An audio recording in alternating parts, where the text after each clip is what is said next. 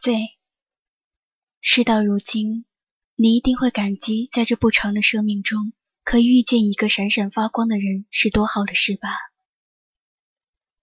就算你们没有在一起，也至少把他当过信仰一般遥远的爱过，这青春就无悔了吧。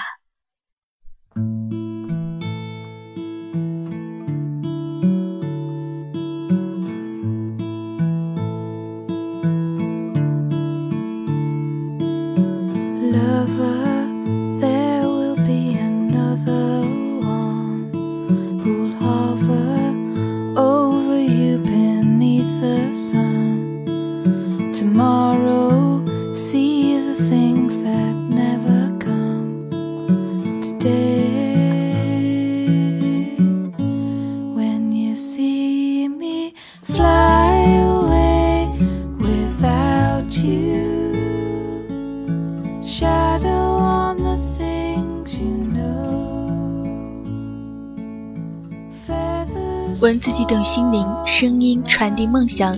月光浮语网络电台与您一起倾听世界的声音。听众朋友们，大家好，我是主播萨宾娜。有人说过，不经过单恋的凄苦，怎知相爱的可贵？那今天呢，我为大家带来的是一个关于单恋的故事。喜欢我们节目的耳朵们。搜索微博“月光浮语网络电台”或者微信“城里月光”，可以找到更多好的电台节目。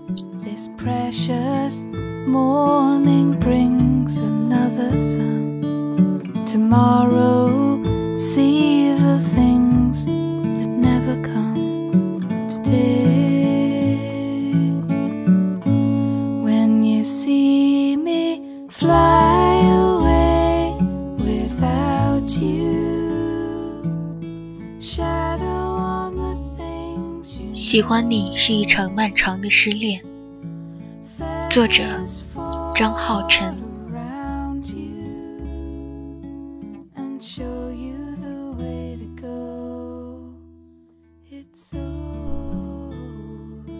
在，你常说自己没有什么拯救人类的本领，但可以给一个人幸福。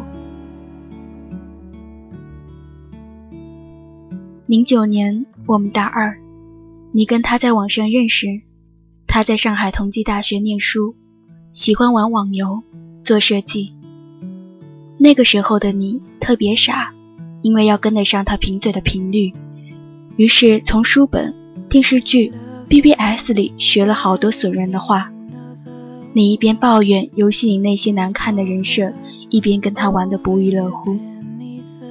当你抱着笔记本冲到我寝室楼下，急匆匆地问我如何用 PS 把他的头像放在绿巨人身上时，我就知道你喜欢他的程度应该接近沸点了。但是你们并没有在一起，原因可能是你这个另类的胆小白羊座，因为不确定对方的心情而不敢表白。当然，我一直认为根源是他不爱你，所以才舍得暧昧。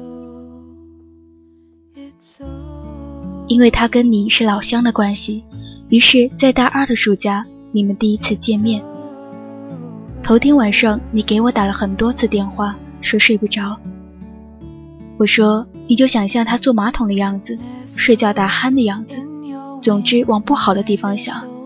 它外面那层发光的东西很快就剥落了，当然最后你还是直接睁眼到天亮，笨拙的用遮瑕膏盖了盖黑眼圈去赴约。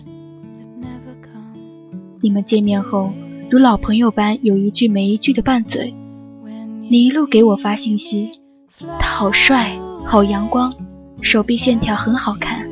你们去了哪里玩？去了哪里吃饭？你最后一条消息说，你们在吃披萨，你抢了单。在这之后的三天，我都没有收到你任何信息，电话打过去也是关机。我以为你们一见钟情，手拉手赶上了热恋的列车。可当你敲了我家的门，然后挂着一点泪站在我面前时，我才意识到，天色将晚。他提前下了车。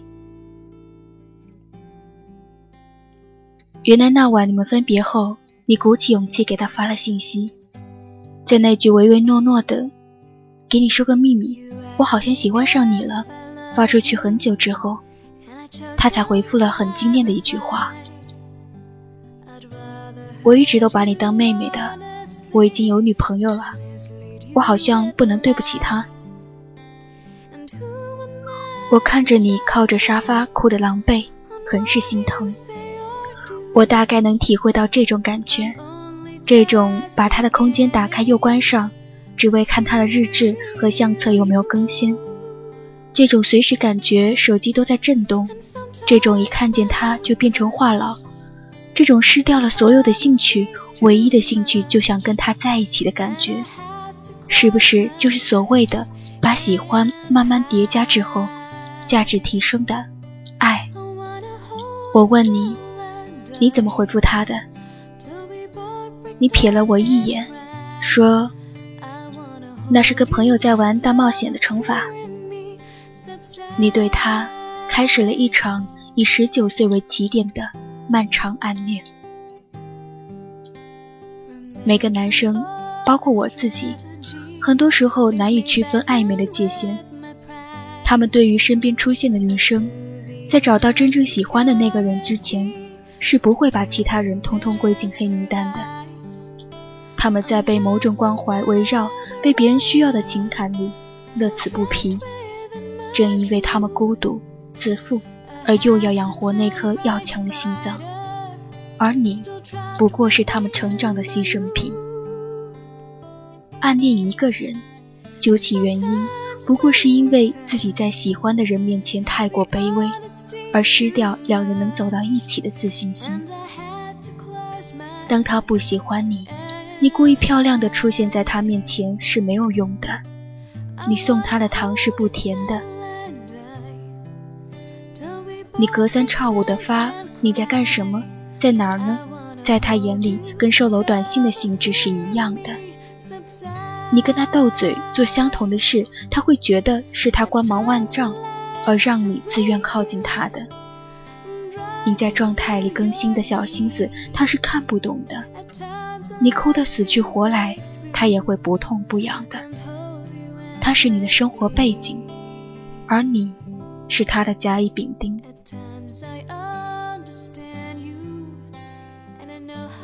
Z。我体谅那接下来的几年、几百天、几千、几万个小时，你焦灼而又无可奈何的心情。后来你们没有再说过一句话，你也不愿意常来找我了，渺小的像是宇宙中微弱的一颗星体。有一次，我在人工湖边看到你，你蹲在地上盯着湿漉漉的土壤发呆。我那时第一次觉得你瘦了。爱情真的是最坏的发胖甜品和最好的减肥苦药。你的室友说你常把饭菜打包带回寝室，对着电脑屏一发呆就是一下午。网游停在以前的旧版本不再更新，你也舍不得删。你失去了原本对很多事情的期待，尤其在爱情这一块。后来我们毕业了，我去了北京。临行前听人说他成了卫视节目的制片人，我感叹上天为什么总是眷顾伤害别人的一方。我在北京的工作很顺利，很快就融入了北方的生活。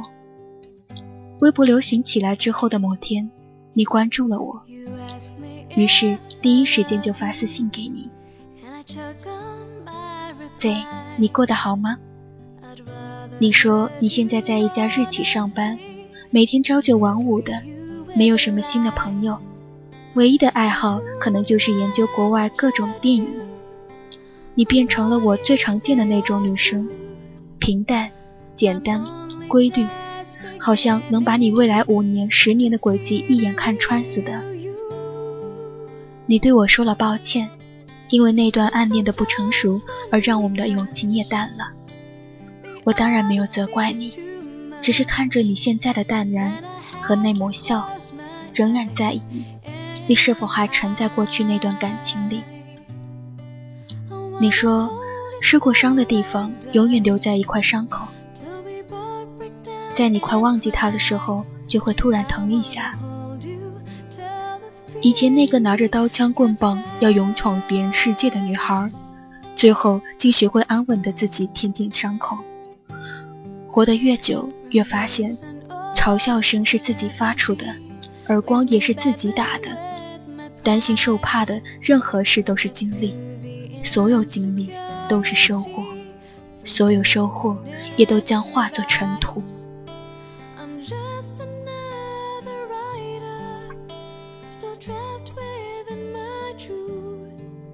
没有了当时那份浓烈的喜欢，是因为成熟了，而丢了过去的自己。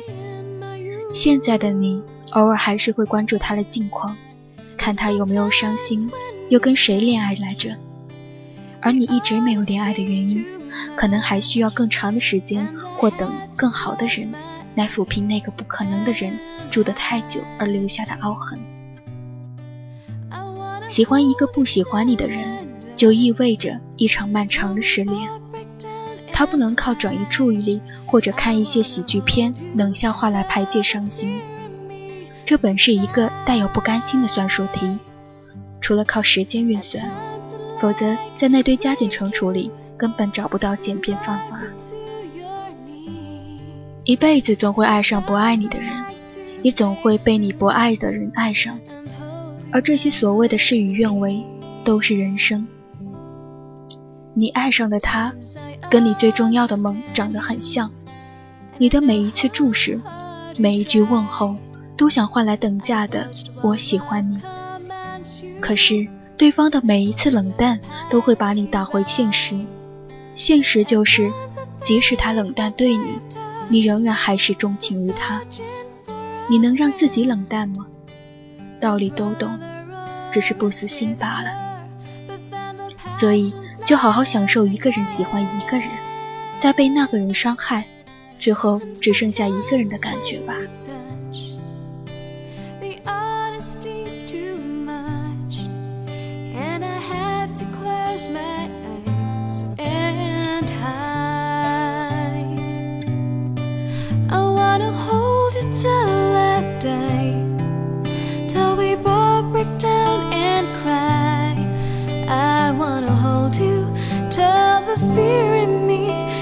subsides.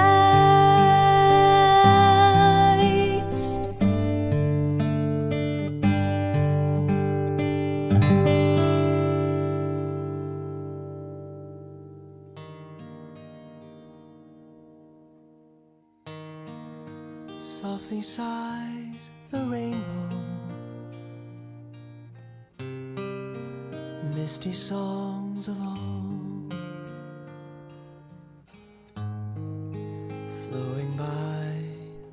贼，有一件事我没有告诉你，还记得你给我发的那条信息吗？你们吃的披萨，你抢了单。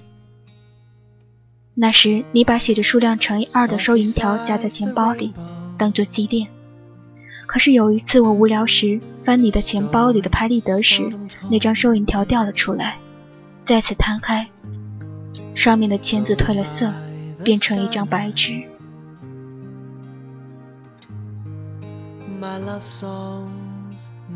其实一切的问题，时间已经给了答案。